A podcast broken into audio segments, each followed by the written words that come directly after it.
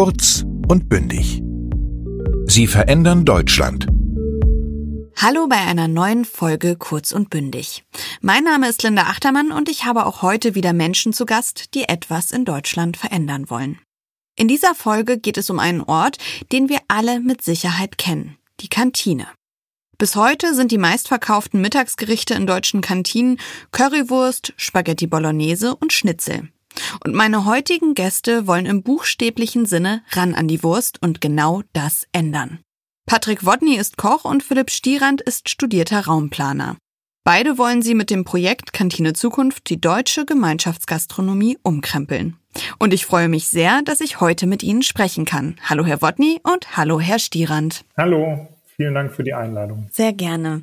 Herr Wotny, Sie haben Ihre Kochschürze aus dem Sterne- und Szene-Lokal Nobelhart und Schmutzig in Berlin gegen eine Kochschürze in den Kantinen dieser Stadt eingetauscht.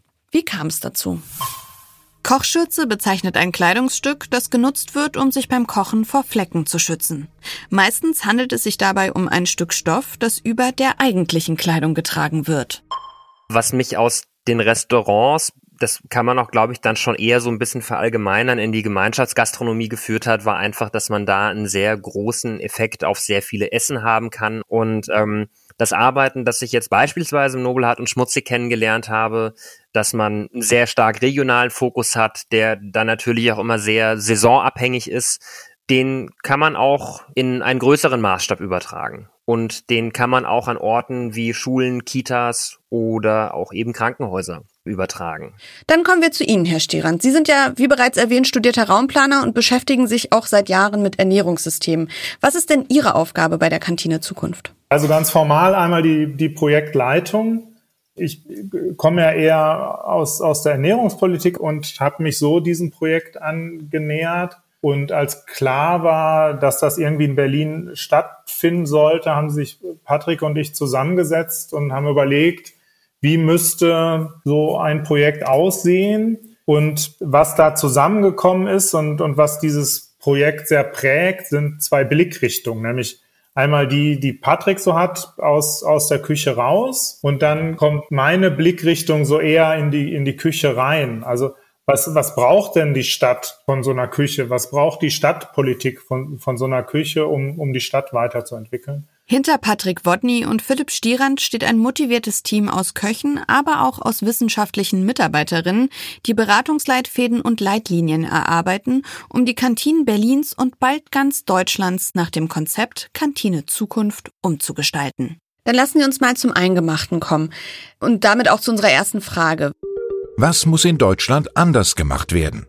Und das hat ja eine politische und eine ganz praktische Ebene. Deswegen lassen Sie uns doch in der Küche anfangen. Herr Wodny? Finde ich äh, gut. Die Reihenfolge macht auch insofern Sinn, weil als Gast einer Kantine vermutet man ja ganz oft das Problem in der Küche.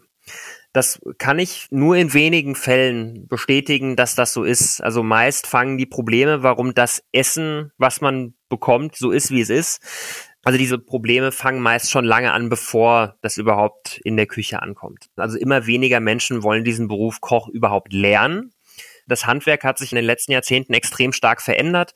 Man hat versucht, Prozesse zu standardisieren. Man, man versucht, ähm, um betriebswirtschaftlich auch in großen Strukturen Überblick äh, zu behalten, alles in wahren Wirtschaftssystemen zu hinterlegen. Und das ist auch alles sinnvoll. Aber das Endergebnis davon ist, dass man in der Kreativität als Koch oder Köchin in der Küche dann auch noch super stark eingeschränkt ist. Und da sehe ich schon mal ein Riesenproblem drinne.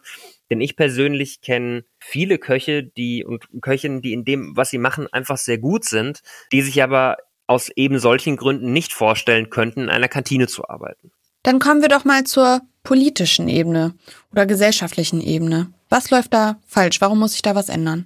Es gab da in, in den letzten Jahrzehnten eine wesentliche Anforderung an, an die vor allem öffentliche Gemeinschaftsverpflegung, nämlich dass sie billig sein sollte. Also es wurde über Jahrzehnte äh, immer wieder durchgerechnet und, immer wieder Geld gespart, äh, die Budgets nach unten korrigiert, am Personal gespart, äh, an den Lebensmittelbudgets gespart, so dass am Ende das, was, was Patrick Wotny gerade beschrieben hat, also das Kochen quasi aus, aus den Küchen verschwunden ist und durch Fertigprodukte ersetzt wurde, dass ähm, immer mehr zentralisiert wurde und ähm, ja, äh, in, in den Küchen vor Ort nur noch aufgewärmt wird. Da muss mittelfristig eine neue Wertschätzung her, die auch mit mehr Geld zu tun hat. Und da muss sich auch an, an der Personalstärke, an der Infrastruktur und an, an, an den Lebensmittelbudgets etwas ändern.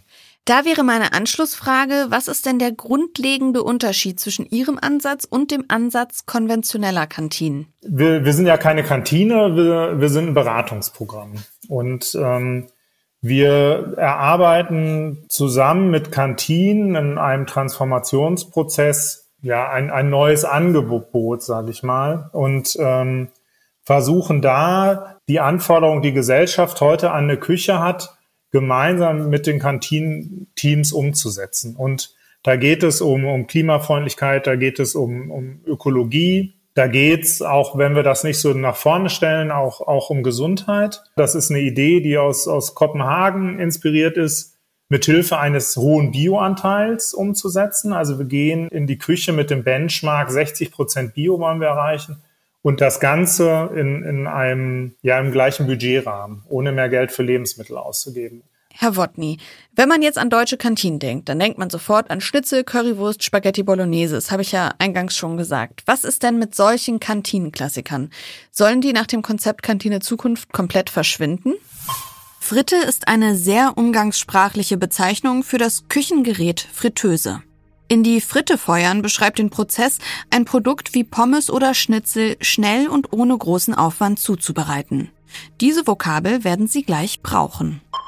Hm, nein, auf keinen Fall. Also es geht ja in erster Linie auch bei den Kantinenklassikern um Produktqualität. Also man kann einen Schnitzel durchaus gut machen. Ähm, wenn ich aber, und das ist ja in den meisten Kantinen dann doch tatsächlich eher die Realität, wenn das erstmal aus einer konventionellen Massentierhaltung kommt, äh, danach äh, durchläuft das verschiedene Prozesse und schlussendlich wird dieses Schnitzel vorgefertigt und paniert in dieser Kantine angeliefert und dort wird das nur noch in die Fritte gefeuert. Schade ums Schnitzel. Das kann man anders gestalten. Und das gilt für alle drei dieser Gerichte. Wir haben ja den hohen Bioanteil äh, erstmal zentral stehen. Und wenn ich diesen hohen Bioanteil innerhalb der gegebenen Rahmenbedingungen erreichen möchte, also Budgets und Stellenpläne etc., dann kommen ganz viele Dinge auf den Weg, die automatisch bedingen, dass der Speiseplan vegetarischer wird, dass der Speiseplan einen höheren Anteil an pflanzlichen Rohprodukten bekommt, äh, dass das Fleisch äh, natürlich noch serviert wird, aber die Realität ist ja auch, dass wir beispielsweise, wir haben in der Kantine drei Menülinien, dann sind in der Regel zwei davon mit Fleisch und eine vegetarisch. Also ähm, wir haben zwei Drittel immer mit, mit meist konventionellem Fleisch in den Kantinen.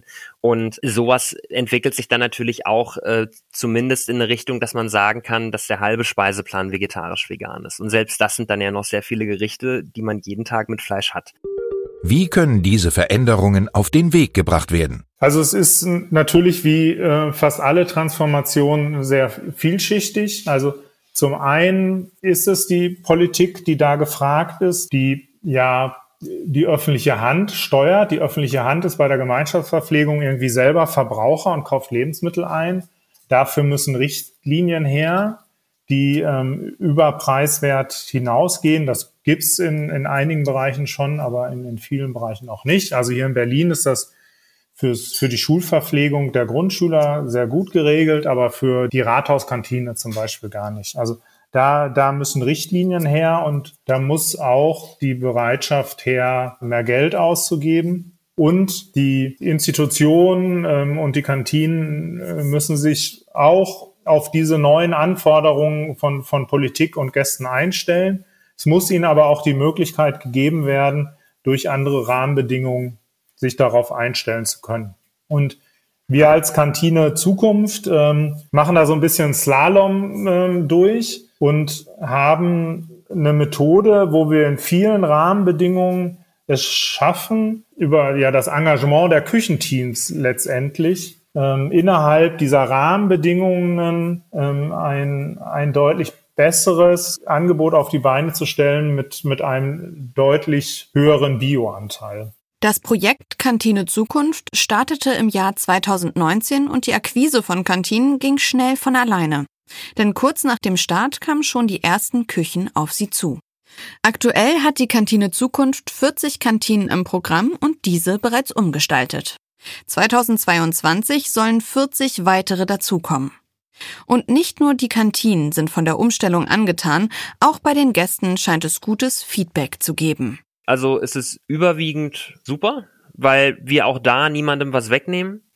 Aber natürlich kommen Rückfragen, wa warum ist das so oder warum ist der Grünkohl jetzt roh oder solche Geschichten. Und ähm, der rohe Grünkohl, der mit viel Zitrone und ähm, Öl einmal geknetet wurde, also zum einen ist er streng genommen nicht mehr roh und zum anderen schmeckt er als Salat ganz fantastisch. Wenn man ihn aber irgendwie 30 Jahre lang nur gekocht bekommen hat, dann ist diese Frage auch berechtigt. Also wir setzen uns gar nicht so sehr mit, mit Frust über Veränderung auseinander, sondern eher mit Verwunderung über Veränderung. Also da beantworte ich gerne jede Frage und da gehe ich auch gerne ins Gespräch. Grünkohl oder Braunkohl ist ein typisches Wintergemüse und eine Zuchtform des Gemüsekohls. In Deutschland wird Grünkohl vor allem von Herbst bis Winter gekocht serviert und findet vorrangig in Norddeutschland Verbreitung. Was ist das größte Hindernis bei dieser Veränderung? Nach dem Konzept der Kantine Zukunft.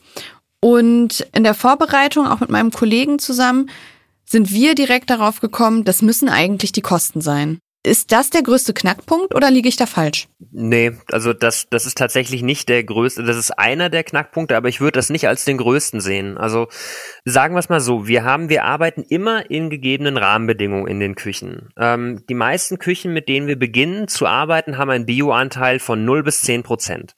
Und wir haben Küchen jetzt abgeschlossen, jetzt nicht in diesem, sondern im vorigen Jahr mit Bioanteilen von über 94 Prozent. Und das war auch innerhalb derer Budgets. Und da wurde auch niemand neu eingestellt. Und da arbeitet sich jetzt auch niemand zu Tode und wird vollkommen überlastet, sondern es geht wirklich darum, die Speisepläne so umzustellen und so anzupassen, dass den Rahmenbedingungen der Einrichtung entsprechend, Budget wie Hände, das umgesetzt werden kann, was wir uns da überlegen. Weil jetzt nur mal als Beispiel, wenn wir wieder dieses vorpanierte Schnitzel nehmen, davon muss ich jetzt 300 Stück braten. Ich parke ja auch eine Person an so einer großen Kippbratpfanne, die dann diese 300 Tiefkühldinger braten muss. Aber wenn ich jetzt, was weiß ich, ein Linsendahl zum Beispiel koche, das geht schneller. Ich mache auch 300 Portionen davon, habe im Idealfall noch 100% Bio und wenn ich jetzt noch Reis und hausgemachte Röstzwiebeln oder so dazu mache, habe ich ein wunderbares Gericht und habe im Grunde dieselbe Arbeitszeit. Ähm das funktioniert da, wo noch gekocht wird. Es gibt ganze Institutionen, wo überhaupt niemand mehr kocht, wo nur noch fertige Sachen aufgewärmt werden und auf Tabletts gepackt. Und da funktioniert diese Methode natürlich auch nicht mehr. Und andere Systeme sind so durchrationalisiert, dass es auch für uns, weil da vorher schon 15 BWLer ähm, sich Gedanken darüber gemacht haben, wie sie da den letzten Cent rauspressen, da, da haben dann auch wir keine Möglichkeiten. Und besonders in solchen Systemen geht es auch dann darum, ja, die Rahmenbedingungen zu verändern und, und da auch einfach mehr Geld zur Verfügung zu stellen und, und mehr Leute, um da ein, ein vernünftiges Essen hinzukriegen. Genau darum geht es dem Team von Kantine Zukunft. Gutes, genussvolles Essen auf die Teller Deutschlands zu bringen. Dabei ist der erhöhte Bioanteil nur ein Bestandteil der Lösung. Das Konzept setzt ferner auf deutlich mehr Rohkost, weniger Fleisch und eine gezielte Zusammensetzung der Zutaten. Bis jetzt passiert das hauptsächlich in der Bundeshauptstadt, aber das Berliner Modell, so wie die Kantine Zukunft ihren Ansatz nennt, ist natürlich auch überall in Deutschland anwendbar. Für Philipp Stierand und Patrick Wotny ist klar, dass der Trend zu gesunder Kost nicht nur auf den heimischen Tellern Programm sein sollte. Dazu passt auch ihr Lieblingssprichwort. Der Mensch isst, was er isst. Ich glaube, das macht deutlich, wie wichtig es ist, darauf zu achten, was man isst und, und welche Qualität die Zutaten haben. Ich bin Linda Achtermann und jetzt sind Sie gefragt. Schauen Sie sich doch einmal auf der Internetseite des Goethe-Instituts und dem Europanetzwerk Deutsch um. Das Skript, eine Vokabelliste und ein Arbeits- und Lösungsblatt zu dieser Folge gibt es wie immer unter www.goethe.de slash kurz und bündig. Ich hoffe, dass Sie Lust haben, auch in der nächsten Folge wieder eine spannende Person kennenzulernen und würde mich freuen, wenn wir uns wiederhören. Bis bald! Der Podcast Kurz und Bündig ist eine Zusammenarbeit der Apparat Multimedia GmbH und des Europanetzwerk Deutsch.